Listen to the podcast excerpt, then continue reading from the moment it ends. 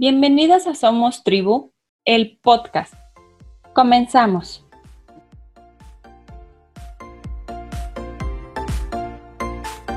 María del Carmen Cruz Alcántara es licenciada en psicopedagogía. Cuenta con un máster en educación y especialidad en docencia e investigación superior. Egresada de la Universidad del Valle de México. Actualmente cursa psicología en la Universidad Tecnológica de México Cuenta con varios diplomados, entre ellos uno de pruebas proyectivas y estandarizadas, psicoanálisis, liderazgo y empatía, docente por vocación y convicción. Laboró durante 17 años en un colegio particular de Zumpango, Estado de México. Al terminar su ciclo como docente en dicha institución, le, le permitió trascender y reinventarse. Emprendió su propio proyecto educativo, Evolution Kids, siempre en busca de mejorar y llegar a competir con escuelas de la zona. Felizmente casada con Luis Ernesto Flores desde hace 10 años. Tiene dos hijos, Santiago de 9 años y Sofía de 4. Actualmente es una profesionista que disfruta de su tiempo libre para hacer ejercicio, leer un buen libro o simplemente disfrutar de la maravilla de la vida. Convencida que las crisis siempre traen consigo oportunidades para ser mejores. Bienvenida, amiga hermosa. Hola, ¿qué tal, amiga? Muy buenas noches. Muchas gracias por la invitación. No, gracias. Muy contenta, muy congratulada de estar el día de hoy contigo. Muchísimas gracias, de verdad. Qué padre el tema que nos traes, porque para los que nos escuchan vas a hablarnos de habilidades blandas. Así es, amiga. Bueno, vamos a, hablar un poquito sobre ellas. Eh, ¿Qué son las habilidades blandas, también denominadas como soft skills o interpersonal skills? Y para ello, antes de, iniciar con el tema y adentrarnos a lo que son, eh, me gustaría hacer como un breve recorrido de dónde surgen estas habilidades. Fíjate que bien sabido es que hace algunas décadas, pues el mundo empresarial, como tú lo sabes, se basaba únicamente en conocimientos técnicos, en la parte operativa, para llevar a cabo todos aquellos proyectos, ¿verdad? Sin importar, pues, la buena o mala comunicación o bien el liderazgo que, existía entre el, el líder y sus empleados. Pues hoy en la actualidad, la pelea por el talento es dura. Las empresas más poderosas se nutren de los mejores profesionales, y no solo intelectualmente hablando, el talento que se busca hoy en día en la empresa es el trabajo en equipo, la transparencia, la responsabilidad, eh, los buenos líderes, ¿verdad? Esos líderes que sirven para su trabajo, para su equipo de trabajo. Entonces, eh, el origen, ¿de dónde surge el término habilidades blandas? Pues, ¿qué crees? Que se remota desde el año 1972, justamente con, con el ejército de Estados Unidos, ellos detectan que las mejores tropas, pues no eran las que mejor sabían utilizar la maquinaria, ¿no? Que, o bien cualquier dispositivo, sino que eran esos grupos que poseían habilidades transversales mucho más desarrolladas. ¿A qué nos referimos con estas habilidades transversales? Pues el trabajo en equipo, la comunicación, el liderazgo, ¿vale? Entonces, este es el origen de la soft skills o interpersonal skills. Eh, algunos estudios eh, han desarrollado han denotado depende en gran medida de las habilidades emocionales más que de las habilidades intelectuales. Y para ello vamos a hacer unas pequeñas eh, diferencias entre las habilidades duras o hard skills o bien las habilidades blandas conocidas como soft skills. Dentro de estas hard skills ¿Qué son? Van más enfocadas a la parte académica. Esos comprobantes a través de certificados, de diplomas, de títulos, todo ello que tiene que ver con la parte o la trayectoria académica. ¿Qué pasa con las soft skills? Estas son eh, eh, todas aquellas habilidades relacionadas con la inteligencia emocional, con la parte de actitud, de valores, de comportamiento. ¿Y que, qué crees? Lamentablemente son las menos eh, valoradas académicamente. Aunque, pues bien sabido es que esas habilidades nos ayudan a ser mejores personas y mejores profesionales. ¿Cómo desarrollar ambas habilidades? Bueno, en el caso de las habilidades duras, pues obviamente, como te comentaba hace un momento, eso lo desarrollamos en nuestra trayectoria académica, desde tu primaria, tu secundaria, la parte eh, universitaria, ¿verdad? Así como a través de diplomados o bien certificados. ¿Qué pasa con las habilidades blandas? Estas se desarrollan a través de, de las relaciones interpersonales con los individuos del entorno, ya sea tu familia, tus amigos, tus, compañeras, tus compañeros de escuela, perdón, y de trabajo. Estas habilidades blandas son habilidades innatas, es decir, que todo ser humano ya viene o ya venimos con esta casita de habilidades. Sin embargo, también las podemos ir desarrollando o las podemos aprender, eh, obviamente, a lo largo de la vida. Y para eso pues, ¿qué crees? Que ya existen diferentes talleres, ¿no? Que nos dan la oportunidad de desarrollar y de potencializar estas habilidades que muchas veces desconocemos. ¿Cómo qué talleres? Pues tenemos talleres de comunicación, de creatividad, de empatía, de liderazgo, de emprendimiento, ¿verdad? Algunos ejemplos para quedar un poco o que quede mucho más claro la diferencia entre una habilidad y otra. Por ejemplo, las habilidades duras lo vamos a enfocar al dominio de uno o más idiomas, uso de programas de computación, uso de aparatos tecnológicos. La habilidad dura va mucho más enfocada a la parte operativa, a los conocimientos técnicos, mientras que las habilidades blandas van más enfocadas a esta parte de relaciones interpersonales, en el desarrollo de la comunicación, la creatividad, el compromiso, esa capacidad de, trabajar en equipo que muchas veces nos cuesta mucho trabajo realmente trabajar en equipo. Es mucho más fácil trabajar en grupo o muchas veces de manera individualizada. Eh, la honestidad y la ética profesional. Hasta aquí, ¿vamos bien? ¿Alguna duda? ¿Me detengo? Tú platícame, ¿vamos bien? Vamos súper bien. Ok, ¿va quedando claro el tema entonces? Sí. Perfecto. Aquí lo ideal, fíjense bien, lo ideal de estas habilidades justamente es tener un equilibrio. Es tener un equilibrio en ambas. ¿Por qué? Porque esto te va a ayudar a, tener una mejor percepción y autoconcepto de ti como persona. Te va a ayudar a desenvolverte de una manera eh, pues mucho más efectiva y asertiva en cualquier ámbito en el que tú te encuentres inmerso. Realmente, este tipo de habilidades son las habilidades del futuro, Clau. Y son habilidades que te van a ayudar a, ser un profesional contextualizado, a ser un profesional motivado, a ser un profesional innovador. Eh, lamentablemente creo que muchos líderes están carentes del desarrollo de estas habilidades. Hoy día nos enfrentamos con, líderes eh, pues un poco arcaicos, un poco obsoletos, que están dejado de lado el desarrollo de estas habilidades. Realmente me parece un tema de suma importancia eh, eh, el hablar sobre el desarrollo de ellas, aunque yo te comentaba, son habilidades con las que ya venimos, pero muchas veces no sabemos que ya, ya las tenemos, ¿no? Entonces es algo importante como buscarle y ya desarrollarla. O sea, yo sé que a lo mejor ya las tengo, pero ¿cómo le hago para ser creativo? ¿Cómo le hago para tener una buena comunicación con el otro? ¿Cómo le hago para ser un buen emisor? Ahora, vamos a pasar. ¿Cuál es la importancia de estas competencias? Punto número uno. Es necesario cultivarlas para ser parte de un equipo, que es lo que te comentaba. Primero te debes de apropiar de estas habilidades, tener un desarrollo eh, en particular de estas habilidades para que las puedas transmitir al otro. Eh, ayudar a crear un ambiente en el cual la gente tiene la voluntad de desempeñarse de la mejor forma. En este tipo de habilidades, Clau, no es tan importante lo que sabes hacer. Aquí lo que importa es cómo lo sabes hacer. No es suficiente el conocer y entender las técnicas no solamente es la parte mecánica, la parte operativa.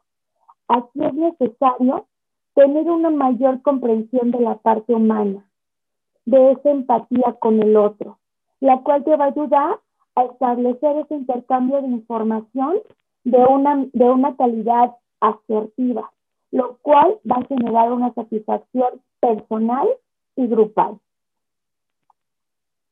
Bueno, pues ya te hablé un poco sobre el origen, te hablé un poco sobre la diferencia entre una habilidad dura y una habilidad blanda.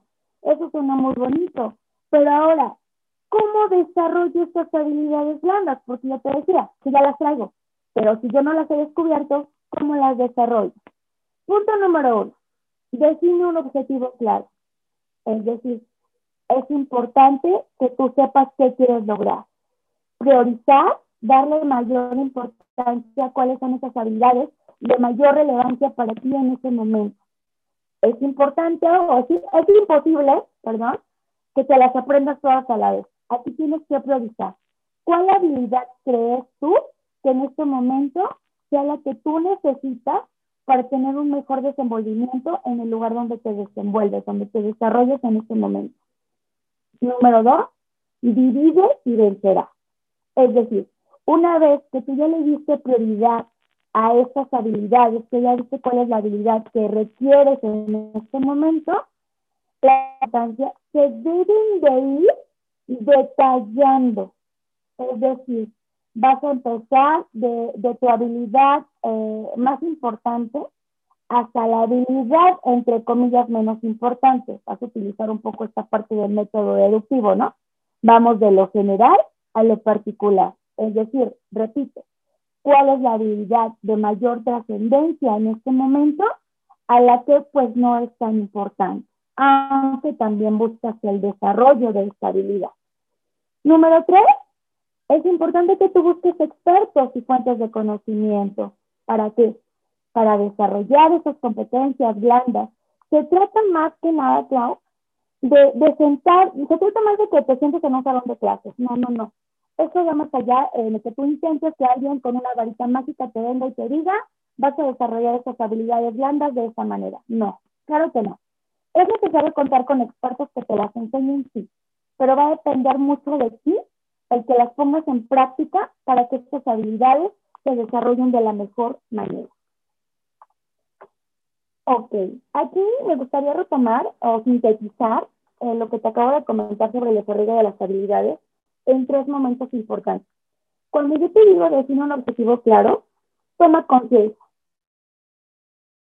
Toma conciencia de lo que quieres. ¿Qué habilidad es la que te interesa más? Número dos, donde te digo, dividir el será, logra que alguien te entrene, por supuesto, necesitas del apoyo de un experto. Y sobre todo, practícalo. Las habilidades se practican. Eh, aquí no hay límites, una habilidad no hay límites, un experto por más que sepa en el tema, el límite lo pones tú. Aquí tú siempre puedes dar más. A lo mejor ya tienes desarrollada esa habilidad, pero si tú sigues buscando en desarrollarla aún más, digo, vas a ser maravilla. El principal reto de nuestra vida va a depender de la capacidad de relacionarte con los demás. Vamos allá de un conocimiento mental, de una competencia. Esta habilidad blanda tiene mucho que ver con la forma en la que tú te relacionas con el otro, con la forma en la que tú empatizas con el otro.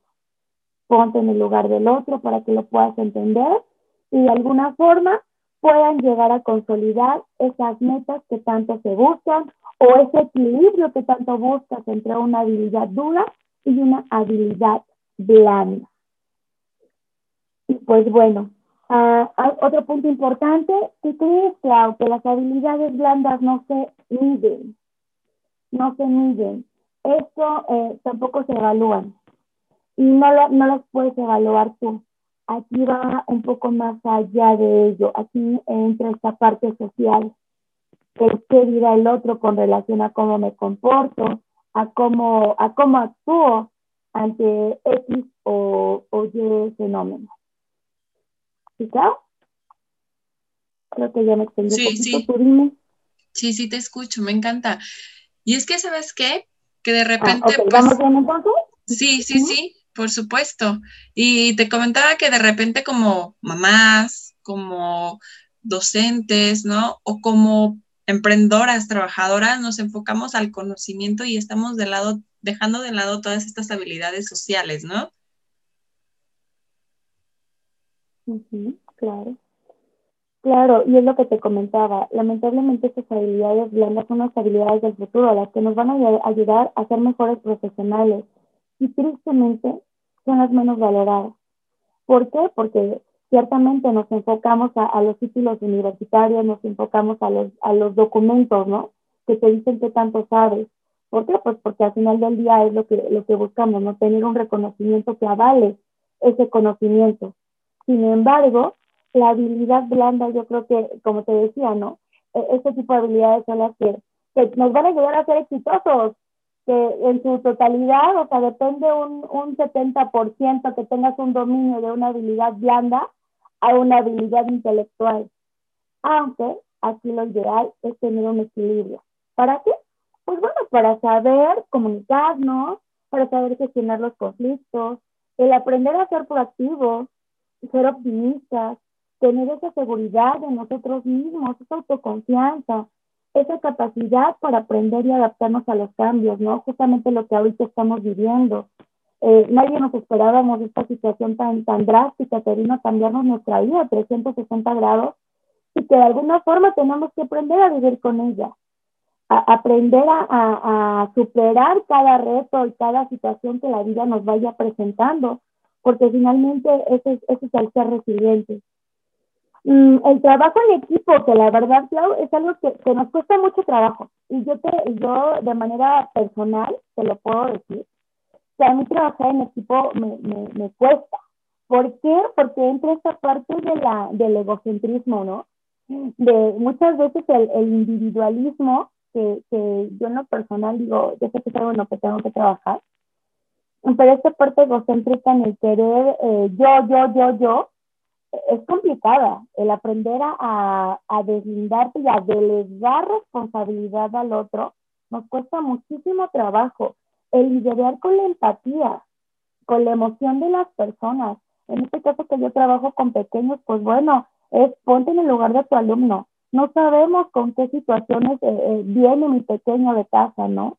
Entonces, ahorita con la situación del trabajo a distancia, pues la verdad que ha sido bien complicado y es una labor como docente bien compleja, porque ese, ahí implica el buscar estrategias innovadoras, el buscar estrategias que capten la atención de tu alumno.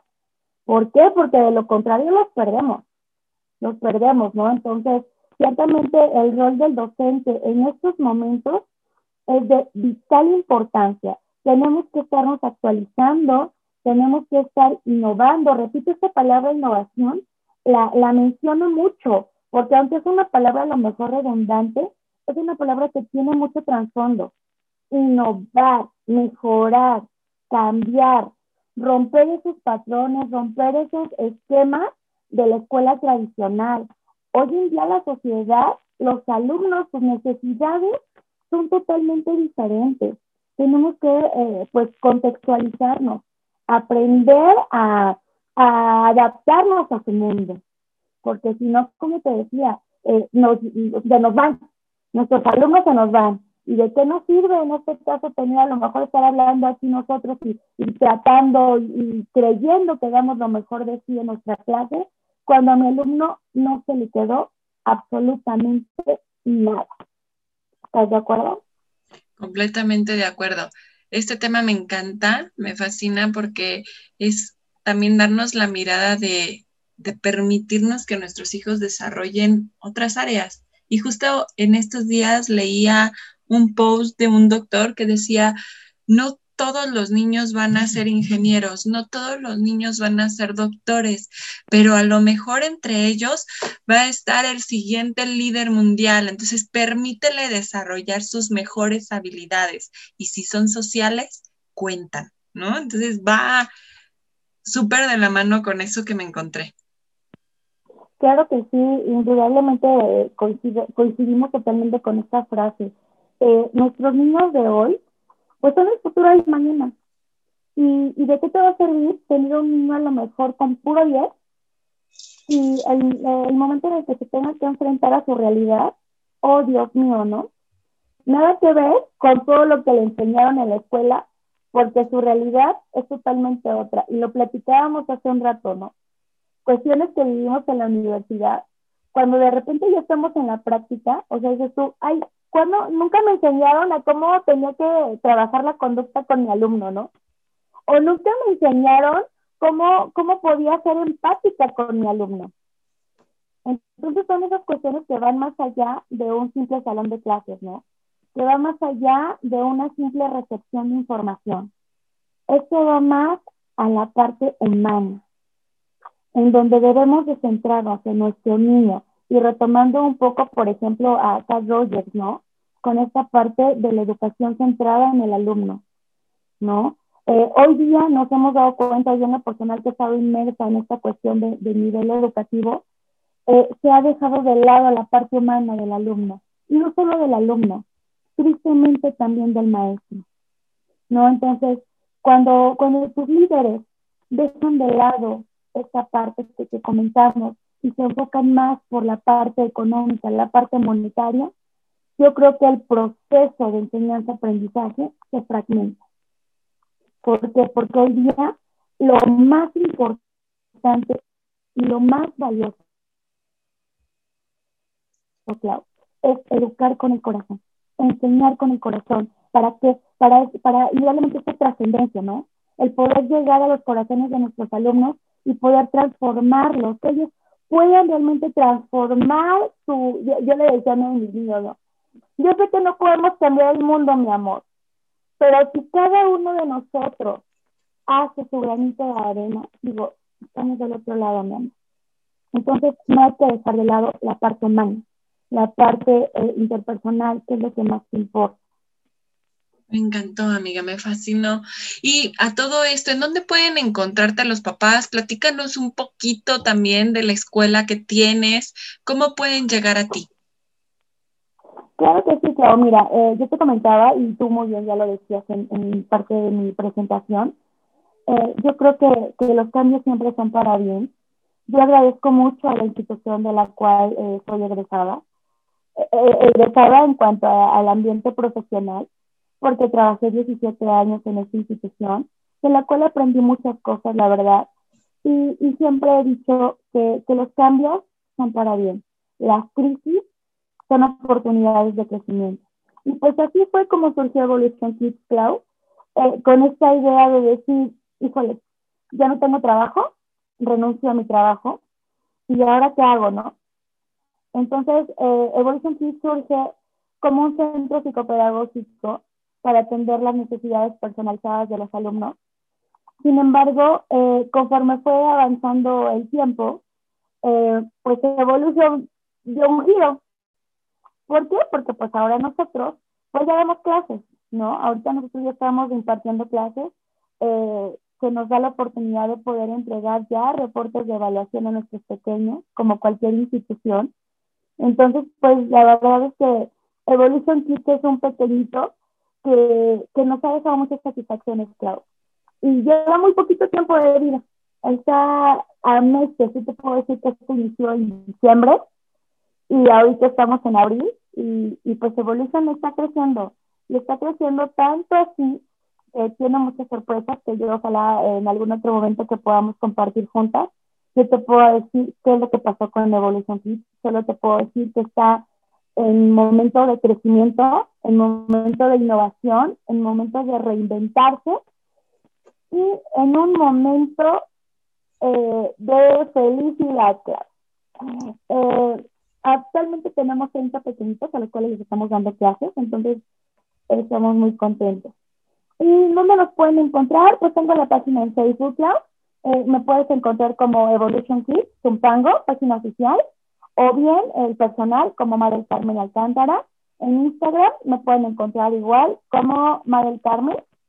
Y pues cualquier cosa, estamos a sus órdenes. Y te agradezco de verdad te agradezco mucho la invitación que me hayas dado pues la oportunidad de, uno, de volverte a ver después de tantos años, número dos, de poder empaparme un poquito más sobre este tema de habilidades blandas que, recuerden, son las habilidades del futuro, las habilidades que todo profesional debe desarrollar. No, gracias a ti. Para los que nos están escuchando y se pregunten cuántos años, muchos, hicimos la universidad juntas y pues bueno, compartimos ella en pedagogía, yo en psicología, ¿no? Y una experiencia hermosa y qué padre volver a encontrarnos en este camino, volver a compartir ahora desde la experiencia profesional y, con un tema tan enriquecedor. Y fíjate, Carmen, que antes de despedirnos me, me encantaría hacerte tres preguntas. ¿Se puede? Sí, claro, adelante. La primera es que nos pudieras definir cómo vives o qué es para ti la maternidad en una palabra. Ay, me la pusiste muy difícil, porque una palabra, ¿no? pues mira, la maternidad para mí en una palabra. Renacer. Y déjame explicarte por qué. Porque yo sé que la instrucción fue una palabra, pero quiero compartir contigo el por qué es renacer. Mira, eh, Santiago, mi primer pequeño que tiene nueve años, él llegó a mi vida después de la partida de mi mamá. Entonces, eh, gracias a mi hijo yo le encontré sentido a la vida, Entonces, la verdad es que, que, mis dos hijos llegaron en momentos muy difíciles de mi vida. Ya te comenté la parte en el momento que llega Santiago. Sofía llega cinco años después de, de mi primer pequeño. ¿Y cómo fue? ¿Cómo, cómo, cómo llega Sofía? Curiosamente, yo me estaba muriendo, claro. Eh, tuve una cirugía de, de, emergencia de la vesícula, entonces la verdad es que fue bastante complicado, estuve alrededor de, 15, 20 días hospitalizada. Entonces, prácticamente mi recuperación pues fue en el hospital, ¿no? Obviamente delicada, me, me decían que estaba delicada, pero pues bueno, ahí estábamos luchando. Afortunadamente eh, salimos, salimos victoriosos de esa operación y, pues bueno, te repito que mi, proceso de recuperación fue en la clínica. Cuando yo salgo, pues imagínate, también fue así mi recuperación que yo te puedo decir que prácticamente al, a los 20 días antes del mes yo estaba embarazada. Entonces, imagínate si no mis dos hijos han sido ese momento de renacimiento en mi vida. Uno, pues me quitan al ser que yo más amo en esta vida, que es mi mamá en ese momento a mí me, parten, o sea, realmente quedo desvalida porque ahora qué voy a hacer, ¿no? Mi mamá, mi motor, mi todo se va y me deja sola. Se rompió totalmente esa burbuja en la que yo vivía. Y llega mi gordo, ¿no? Entonces, eh, fue, te repito, ese motor que me dio todavía esa chispita de vivir. Y tiempo, cinco años después, pues llega mi sobrino. Entonces, eh, en ese otro momento crucial de mi vida en el que yo me estoy debatiendo entre la vida y la muerte. Por eso para mí la maternidad es renacer. Muchas gracias por compartirnos esta experiencia. Y sí, nuestros hijos, cada uno con su misión, tienen algo para nosotras, ¿no? La segunda pregunta que me gustaría hacerte es que nos recomiendes un libro que te guste, que te encante. Ok, fíjate, eh, me gustan mucho los libros de autoestima. Y uno de los libros que, disfruté muchísimo es un libro de Sarah Knight y se llama Arregla tu desmadre. Haz lo que debes para conseguir lo que quieres. Otro libro que disfruté muchísimo, muchísimo también es el de Mil viajes sin ti. Este, este libro, la verdad, no recuerdo bien el autor, pero eh, parte de su eslogan es lo que queríamos ser y no fuimos se investigó el autor y, posteriormente este, lo, ojalá lo podamos compartir, pero el libro es Mi viaje sin ti. Mi viaje y hay otro libro que también disfruto, disfruté muchísimo, veo que como que esta parte de la autoestima me gusta mucho, y aquí ya me estoy, ya me estás analizando. Pero el libro es el de ¿Qué se siente ser tú? Tú eres tú, aquí y en cualquier lugar. Nadie sabe ser mejor que tú. Y este libro es de, de Dani Rivera. Qué bellas recomendaciones, de verdad, amiga. Y por último, me gustaría mucho que nos compartieras una frase o mantra que te acompañe. Bueno, una frase que, desde hace 10 años me acompañó y me acompañó en el hospital y la quiero compartir entre ustedes es los tiempos de Dios son perfectos, ni antes ni después. Y, otra, otra frase que, que también me gusta mucho, estamos irresistiblemente atraídos porque nos traerá los problemas necesarios para nuestra propia evolución. Muchas, muchas gracias. Amiga, es un gusto que hayas estado con nosotros, que hayas compartido cosas tan bellas. Te abrazo con todo mi corazón. Yo también, amiga, te agradezco muchísimo y ojalá sea la oportunidad de volver a coincidir. Te mando un abrazo muy fuerte y te quiero mucho. Muchas gracias por este espacio. Muchas gracias. Mi nombre es Claudia Robles. Recuerda seguirme en nuestras redes sociales. Somos tribu.info. Te abrazo desde el alma. Gracias.